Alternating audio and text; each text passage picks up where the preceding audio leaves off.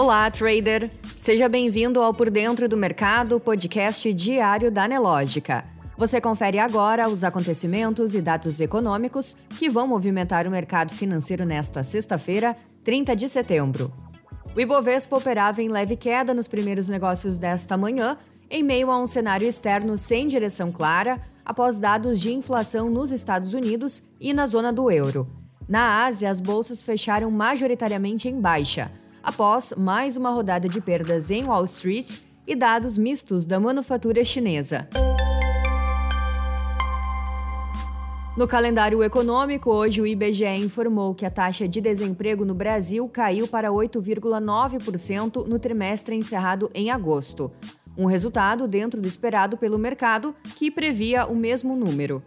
O desemprego entre junho e agosto recuou 0,9 ponto percentual na comparação trimestral, entre março e maio, quando estava em 9,8%, e de 4,2 ponto percentual na anual, com o mesmo período de 2021, quando foi de 13,1%. Nos Estados Unidos, um dos indicadores mais importantes de inflação do país, o chamado índice PCE, Índice de Preços de Consumo Pessoal, subiu 0,3% em agosto em relação a julho. No acumulado do ano, a alta foi de 6,2%. Os dados foram divulgados pelo Departamento do Comércio dos Estados Unidos. Os preços da energia caíram 5,5%, enquanto os preços dos alimentos aumentaram 0,8%. Em relação ao núcleo do PCE, que inclui alimentação e energia, a alta na relação mensal foi de 0,6% e a expectativa era de avanço de 0,5%, enquanto na base anual os ganhos foram de 4,9%. Já a renda pessoal nos Estados Unidos cresceu 0,3% em agosto, na comparação com o mês anterior, também segundo dados do Departamento do Comércio do país. Ainda na agenda americana, logo mais, PMI de Chicago e sentimento do consumidor Michigan. Na economia, as contas do setor público consolidado registraram déficit primário de 30,3 bilhões de reais em agosto deste ano, informou o Banco Central nesta sexta. Ao mesmo tempo, a dívida pública registrou queda pelo quarto mês seguido. Esse foi o primeiro déficit desde maio deste ano e também o maior saldo negativo para meses de agosto desde 2020, quando o rombo somou 87,6 bilhões de reais por conta dos gastos extraordinários com a pandemia da Covid-19.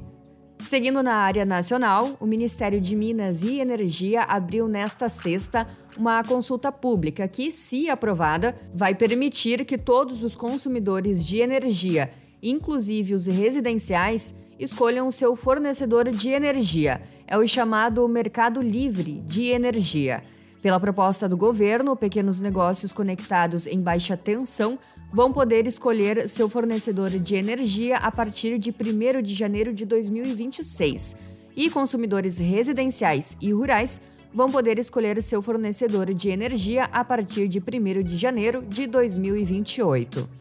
Na área internacional, a inflação anual ao consumidor na zona do euro subiu para 10% em setembro, de acordo com estimativa divulgada hoje pela Eurostat.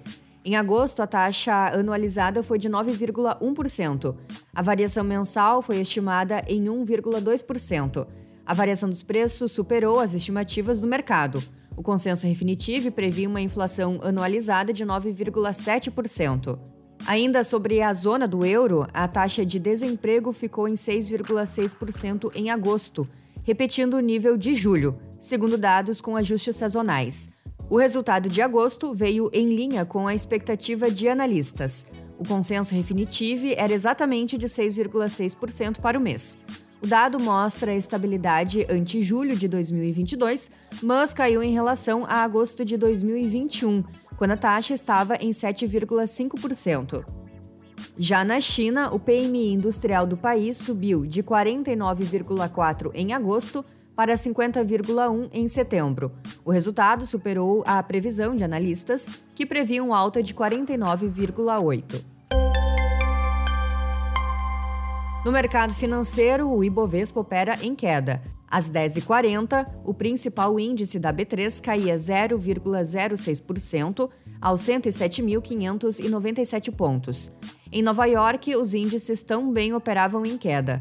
Dow Jones caía 0,67%, S&P 500 0,65% e Nasdaq 0,60%. Enquanto isso, o dólar, no mesmo horário, operava em alta, cotado a R$ 5,41. Já o Bitcoin operava em baixa, aos 19.250 dólares. Você pode conferir essas e outras notícias na sua plataforma Profit Pro. Se você ainda não é assinante, faça hoje mesmo o seu teste grátis. Um ótimo dia e até a próxima!